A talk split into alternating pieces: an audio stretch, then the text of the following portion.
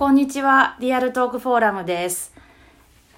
今日は、えー先日発生したジョージ・フロイド氏の殺害事件を受けて、タクアンマル氏がホームページで掲載している記事について、えっと話していこうと思います。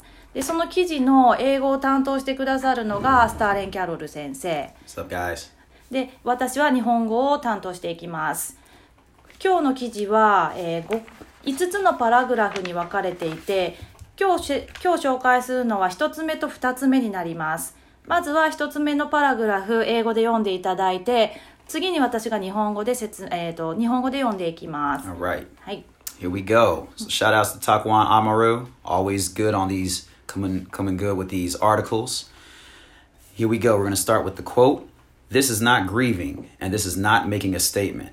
This is life, threatening, dangerous. This is not about George's death. This is about chaos being caused.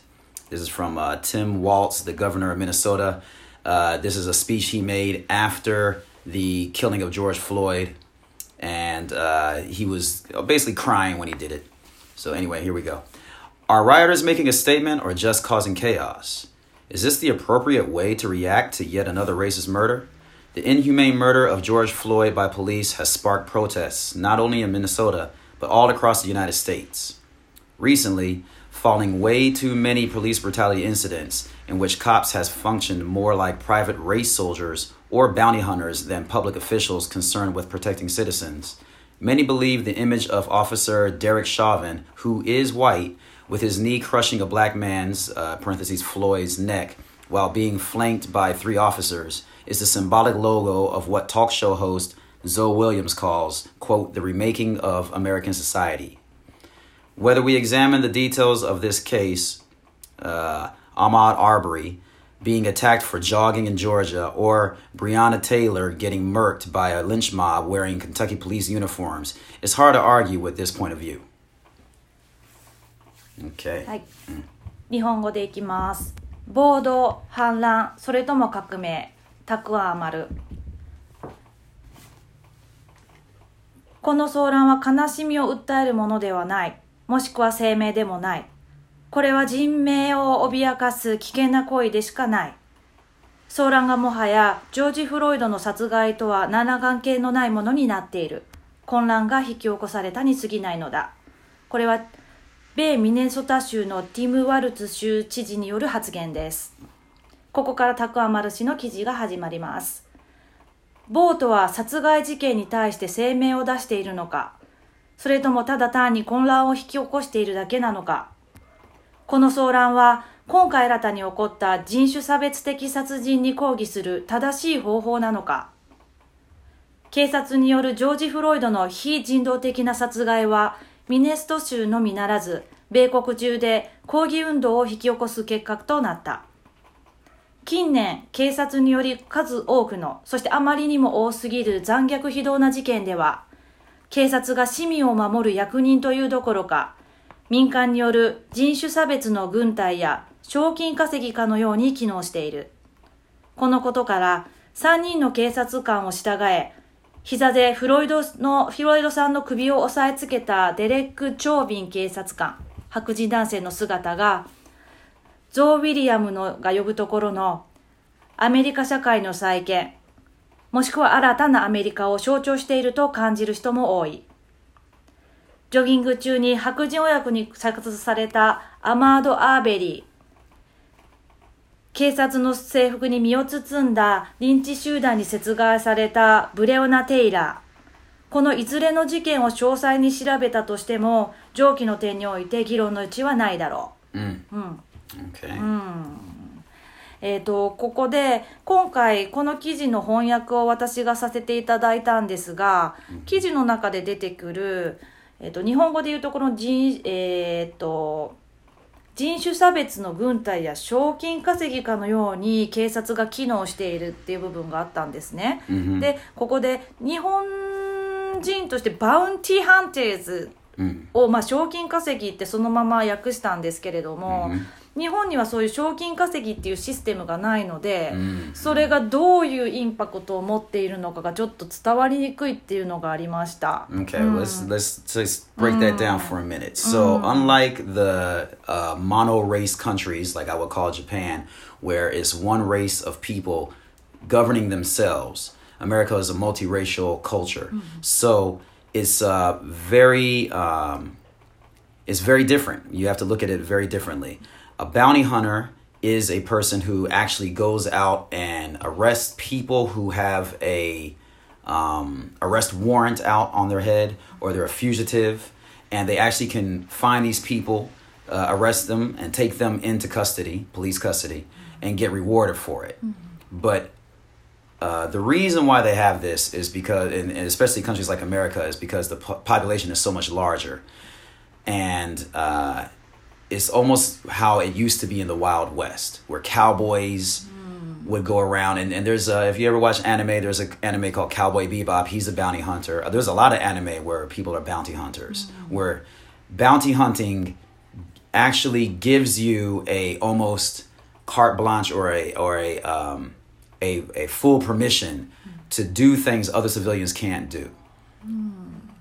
When you're talking about uh, race soldiers or bounty hunters in America, we're basically giving uh, white people the ability to, without looking like a police officer, without even having uh, the badge or anything, going into other people's houses, um, brandishing weapons and just straight arresting uh, black people if it was just one race doing it to another, I could I could say, okay, maybe you need this system. But in America, it's basically giving white people permission to be vigilantes. Mm, you know, and the police officers who are supposed to protect the community act more like private race soldiers. Uh, that's what it says here. A private race soldier is because who are they protecting? They're specifically protecting one race of people, and that's white people. Mm. And they're they're protecting the private sector, not all white people, because there are many poor white people that have the same problem that a lot of other people have, but um, they have the same. Uh, you're talking about rich neighborhoods, middle class neighborhoods that are mainly white that are being protected. That's what a private race soldier is. Another word for police in the states. なるほどなるほど、あのまあ、日本ではその 賞金稼ぎっていうシステムがないのでは犯人に対して賞金をかけたところで警察からそれは差し止めを食らうんですけれどもアメリカでは賞金稼ぎって聞くとイメージとしては、まあ、警察官ではないけれども犯人を捕まえてお金を得るっていうシステムが合法的に存在するっていうことでいいですか、Right, right, ああ.なるほど And they don't need to even look like police officers. So you could just go home and see some man in your house, some random man. He, he looks like a your stereotypical uh, white cowboy with the with the beard and the blonde hair. And you're like, what are you doing in my house? And for all you know, he's just some random criminal, but he's going to he's going to say, oh, you have a warrant out for your arrest, and actually try to take you down. And nothing will happen to him because he's an official bounty hunter. ああなるほどじゃあえ賞金稼ぎになるために一応ライセンスみたいなものを取る必要があるっていうことになるの Uh, か I, な I don't I don't even you know I don't know the details of it, but from what I see, you know they they have these TV shows on on um, they have TV shows showing these bounty hunters on on uh, and and uh, yeah if you yeah I was thinking about Bounty Hunter America and all these other ones. Um, here's here's a little picture. You guys can't see it, but here's the most famous bounty hunter. なるほどねはい You はい、know? Now I'm not to say that he doesn't have qualifications. I haven't looked him up, but he is Mm, definitely なるほど。 known for doing white supremacist acts なるほど and ね and going strictly after black people. ああなる You ほ know ど him ね and his family, and we're talking about a Hi. whole family. Y- y- Your wife can join, like it could be a whole, group, uh, like just a vigilante team. なる basically. ほどね今ちょっと Google でバウンティーハンターっていうのを英語であの Google で調べていただいたんですけど、実際にトップ10バウンバウンティーハンター、まあ、賞金稼ぎ っていう人たちが、まあ、リストアップされてて、まあ、主にやはり白人男性であったり白人女性であったりするんですけれども警察のユニフォーム制服を着ることなく犯人を捕まえることができるっていう感じですね。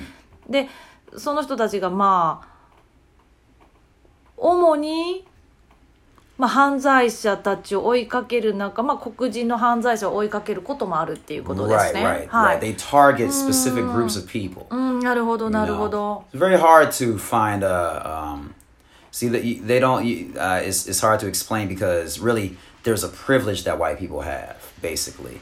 You wouldn't be able to do this in this, in Japan because who gets to decide who has that privilege? But in America, uh, white people have these kinds of privileges to be able to go into other communities and and do things that you wouldn't even dream of. なるほどなんか日本の社会でやっぱり生まれ育った私としては警察官のユニフォームを着てない警察官というそのあのタイトルもない人が捕まえに来るっていう感覚がとってもなくてまあそういう人たちがいるっていうこと自体がちょっと不思議でちょっと怖い気もしますね。Right, right, うん right. だから警察のそういう証明書を見せなくても捕まえることができる人たちっていう感覚ですね。うん That is basically what they're like. なるほど。That's why it's so hard to trust police or pe- or or authority, so-called authoritative authoritative authoritative figures うん、なるほど。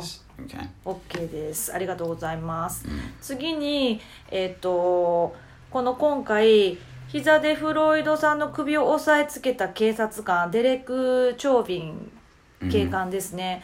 この姿が、まあ、新たなアメリカと象徴していると感じる人が多いっていうふうに記事の中にあったんですが、その姿ってどちらかというとすごい人種差別的なイメージにつながりますよね。で日本人的にはアメリカのそういう黒人差別の問題ってどんどんどんどん改善してきているのになんで今それが新たなアメリカを象徴する姿になるのかがまず分からなかったんです。っていうことはその状況って実は改善そんなにされてないんですか？アメリカ Yeah, で well, は that's this is the strength of America. America is very good at image control. It's it's like um, it's almost like a circus with a freak show.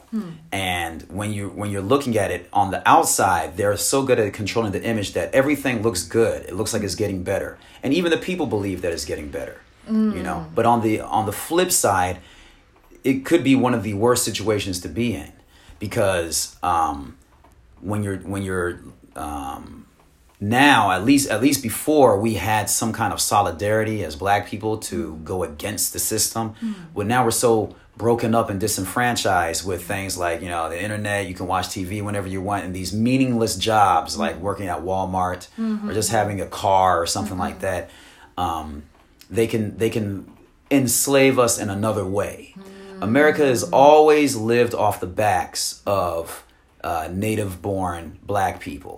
And they're always um, trying to flip the narrative by saying, we no longer enslave you, but we are still in control. But it's okay now. Now everything is equal. And then they just find another way to enslave us. So before it was out in the fields and you could just see um, what uh, the, we call them um, overseers, uh, people on horses, and, and white people who would look, make sure black people could never escape. And um, now you're looking at, we, we call them police officers now. And instead of being out in the fields working for free, now they just get arrested, thrown in prisons where you can't see them, and they're working for free. な You る know ほ what I'm ど saying?。ほうほうほう Yeah. ほうほう。 So that's the remaking of American society. It looks like it's changed, but really it's just another flavor. You know, なるほどね。 And this flavor is better. It's more convenient, but it's still the same thing. You know, yeah. テレビとかのメディアで見るとやっぱり活躍してる黒人の方々が多いので、その差別的な感覚もすごい改善されてるのかなって思うんですけれども現状はちょっと違うっていう話ですよね今の話やとね Yeah, yeah, うん but but the same thing. There's there's there's I mean, black people are allowed to make a minimum amount of money. That's always true. But the uh, try to do something, try to be completely free of of uh, white culture, and just see how hard it is. うんなる You ほ know ど what I'm saying? ね It's all based on who's the authority. Who do you follow? As long as you follow white people for the most part, to an extent, you can do pretty well for yourself. But you're never going to get free of it, though. You know. なるほど なんかこの間ちょっと話は横にそれるんですけれども、別のまあワークショップみたいなのがあってその時に質問が出たあの日本人の女性から一つに、まあ、奴隷制度が昔アメリカに存在して、まあ、無料で黒人の人たちから労働力を得ていたっていう時代があったと。で結局その後にじゃあ奴隷制度を廃止しますってなったけれども結局は刑務所にたくさん送ることによって刑務所で無料の労働力を得るっていう新たなシステムができたっていう話が出ましたけどそれに少し通ずるところがあるんですかね。Right. So you so that, that's exactly right. Like そのその通りに見せてる。And also remember that if everything was equal, truly equal, black people would be in a very very different position than you would see them now. Everything that you see, the infrastructure of America was built off of black people. Black people made it all. So when you see Trump, he should be black. When you see Bush and all these other people and the leader of Amazon and all that, those should all be black people as far as I'm concerned. So when people are like, well, you're doing better than before, it's like, no, no, no, it's, it's not better than before. It's if it was really equal, you, as in Caucasian people, wouldn't have any say in anything we do The fact that you're still on top shows how powerful you still are. The fact that we still go to prison, but we can't put you in prison, is showing how powerful really you really are. なるほど。 You know. はあ、 Okay. ありがとうございます。えっとその黒人の奴隷時代の話が出たので次のパラグラフの2番目に移っていこうと思いま Let's do す it.。それでは英語からお願いします。 Yes, Dred Scott still in effect. In 1857, the U.S. Supreme Court ruled in the landmark case, quote, Dred Scott versus Sanford, that the Constitution did not include blacks, regardless of whether free or enslaved, as American citizens. Therefore, the rights and privileges the Constitution confers upon citizens does not apply to them. Uh, if we compare the murders already mentioned with those of Eric Garner, Philando Castile, Mike Brown, Sandra Bland, Oscar Grant, etc., etc., all the way back to Emmett Till, which is one of the first uh, to be uh, shown on TV, the U.S. government has consistently demonstrated to be uh, this to be the case. Blacks are not protected by the law like white people. Although integrationists, liberals, optimists, and coons are quick to explain how the ruling in the Dred Scott case were replaced by the 13th and 14th Amendments to the Constitution, which supposedly abolished slavery and guaranteed citizenship for blacks, this debate is just as uh, asinine and useless as arguing the Willie Lynch letter is not authentic. Who cares if they? Uh, who cares if there was actually a letter written by a redneck named Willie? What's important is the strategy explained in the letter. To this day, is still being used to keep blacks fragmented, disunited, and at each other's throats. In other words, it matters little what name is used for the divide and conquer tactic, because the game remains the same. Likewise, there are so many loopholes, not to mention new policies being implemented every year to keep blacks in their disenfranchised state, that it can easily be argued, just ask Amy Cooper, that nowadays black lives, in fact, do not matter. ドレッド・スコット判決は有効か。1857年アメリカ連邦最高裁判所は転換的な事件となったドレッド・スコット対サンフォード事件において奴隷であるか否かにかかわらず黒人が憲法上アメリカ市民に含まれないとした判決を下した。したがって憲法が市民に与える権利と特権は黒人には与えられないことになった。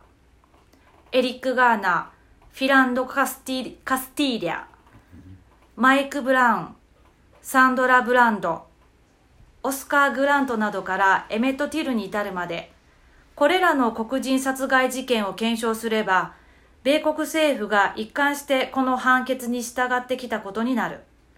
つまり、黒人が白人と同様に法の下で守られることはないということだ。統合主義者、自由主義者、楽観主義者、クーンは、ドレッド・スコット事件の判決が、合衆国憲法修正第13条と第14条にとって変わられたことで、奴隷制度が廃止され、黒人の市民権が保障されたと主張するが、これはウィリー・リンチの手紙が作り話だと論ずるに値するほど無意味で馬鹿げている。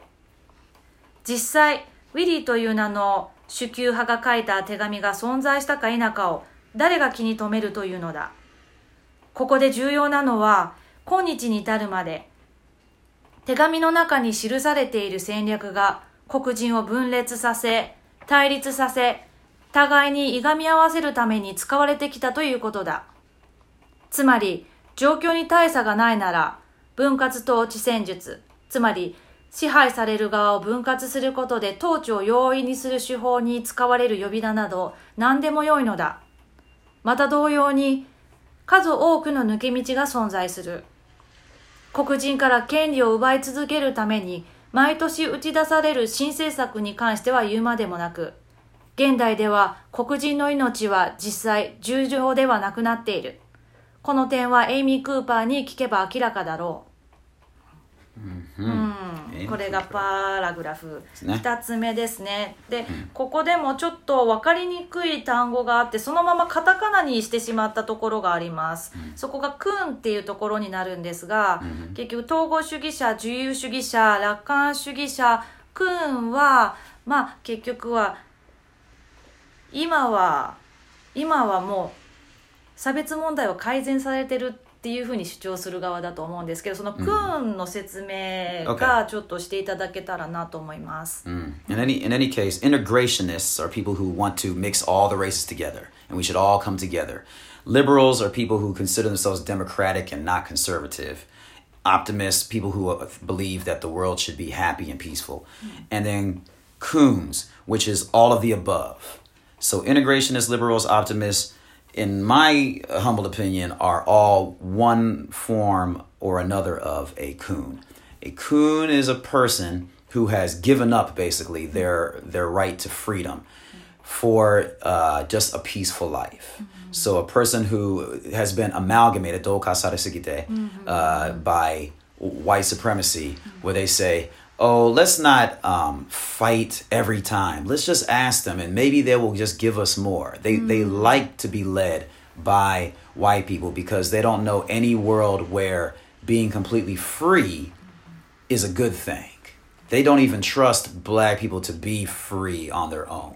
So if they saw a lot of other black people uh, just doing their own thing, they might run and go and tell white people, "Hey, what are these guys doing over here?" You know, that's basically what a coon is. You could you could link it to uh, uh, Jinshu ura- uragiri, like a a, a, a person who uh, tr- is a traitor to their own race.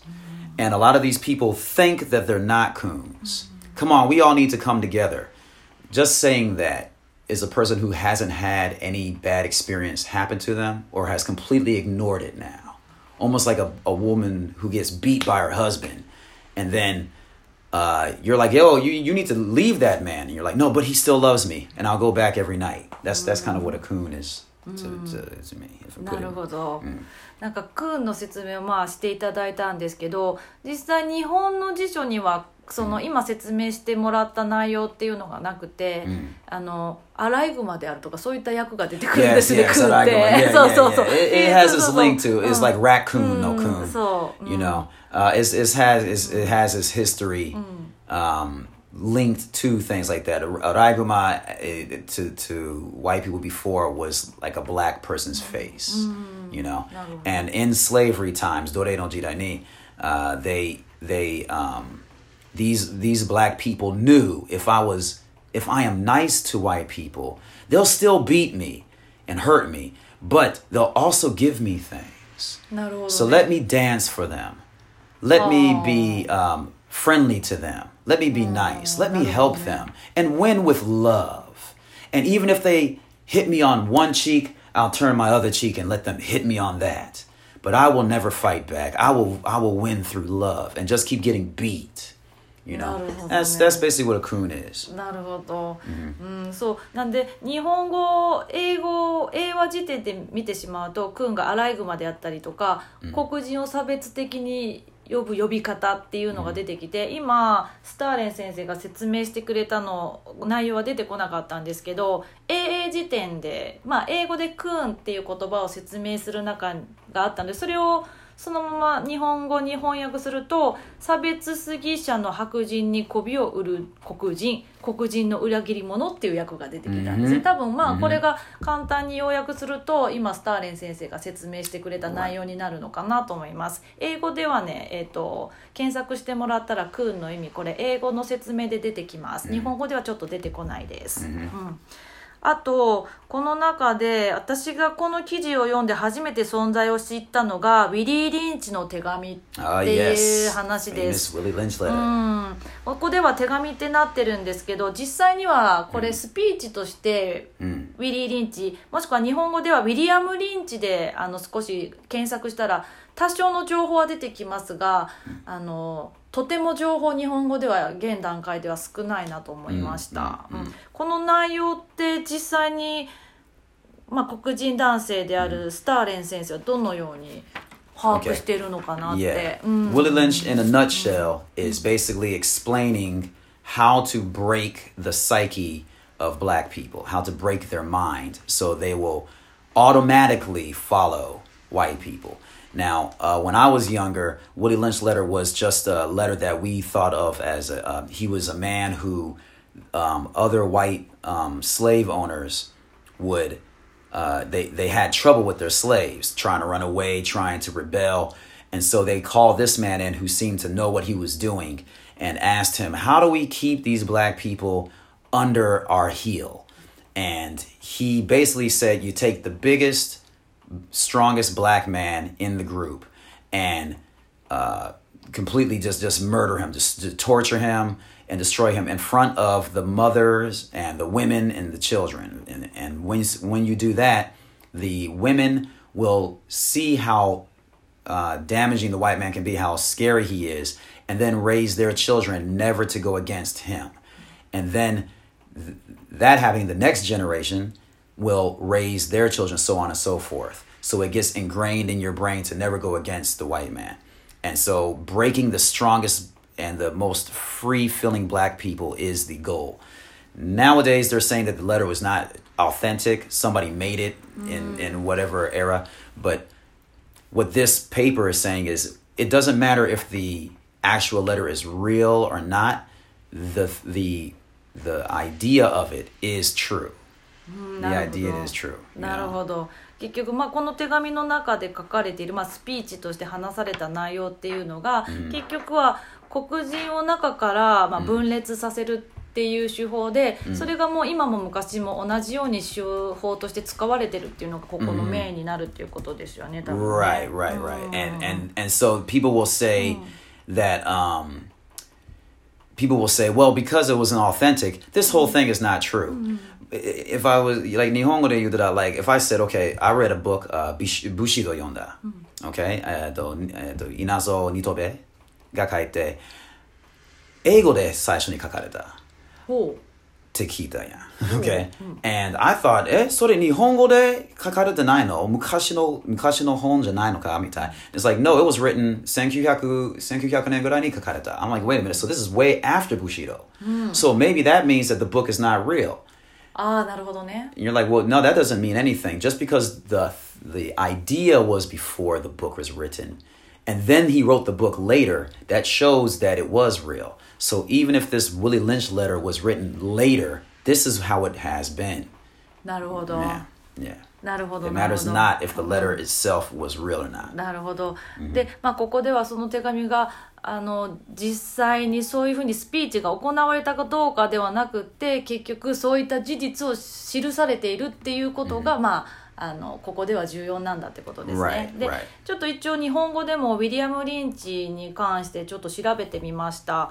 であのー英語ではウィリー・リンチっていう名前の方が、まあ皆さんし親しまれてるみたいなんですけれども、日本語ではウィリアム・リンチ演説っていうので検索すれば出てきます、これが1712年にバージニア州のジェームス川の土手でウィリアム・リンチまたはウィリー・リンチという人物が植民地内での奴隷の管理について聴衆に向けて行ったとされる演説ということです、うんなので、えっと、ウィリー・リンチのその手紙じの内容自体が日本語訳が見つからなかったんですね。そうそうこういう文化,、文化は全部見つけられま見つけられないよ、あのこれ黒人の文化で、日本人ほぼあの白人の、えっとえっと偏った文化をもらってるだけ彼らたちの目で見られてるからこれはもちろん見せるわけない、ね、日本語では見つからなかったですね、Right, これは、right, うん yeah. これもゆくゆくまあ翻訳して皆さんにお伝えできればいいかなと思う Right. 内容ではあり And then ま if す。Kokujin say this is Willie Lynch or he's Willie Lynch or that's Willie Lynch, they're talking about psychologically broken people. なるほどね。know, あいつの心理が崩れてる。なるほど。メンタル的に、まあ、相手にダメージを与えるやり方ってことですよね。Traumatized, trauma victim. うん、なるほど。トラウマを相手に与えるっていう感じになるのかな。日本語でなると。はい。なので、今日はパラグラフの一つ目と二つ目を説明させてもらいました。一つ目はやはり今回のジョージ・フロイド氏の殺害事件を受けて警察ってアメリカではこういうふうにも見えるんだよっていう、まあ、日本の警察だと守ってくれる市民を守ってくれるっていうイメージが強いのでここではアメリカの警察はまた違った風に機能してるんだっていうのが一つ目のパラグラフ、で二つ目のパラグラフはその結局差別問題って改善されてるの？うん。実際にどうなの？っていうウィリー・リンチの手紙を踏まえてちょっと説明があった感じですかね。で次回はパラグラフの3と4と5またちょっと,、えー、と話がどんどん深くなっていくかなと思います。次回で345のパラグラフをまた皆さんにご紹介したいと思います。はい。スターレン先生から特にないですか I think the last thing is just to remember that um, it is a divide and conquer, okay, system, and we are having the possibility of getting better. Kaizen suru kanose wa aru, but it's because we're fighting the system to break it down. So don't expect the system to get better and we all get better. One is going to have to break down. なるほど。うーん、ありがとうございます。えっと、ポッドキャストの説明文のところにもありますが、今日紹介されている記事は、えっと、アフロアジアティック .jp のホームページから、英語、日本語ともに、えっと、見ていただくことができます。えーあと何か質問等かいあのコメント等とかあったらまた、えっと受付しておりますので、えっとどんどんご意見あの、はい、お願いします。それでは今日はありがとうございまし。た。お疲れ様お。疲れ様です。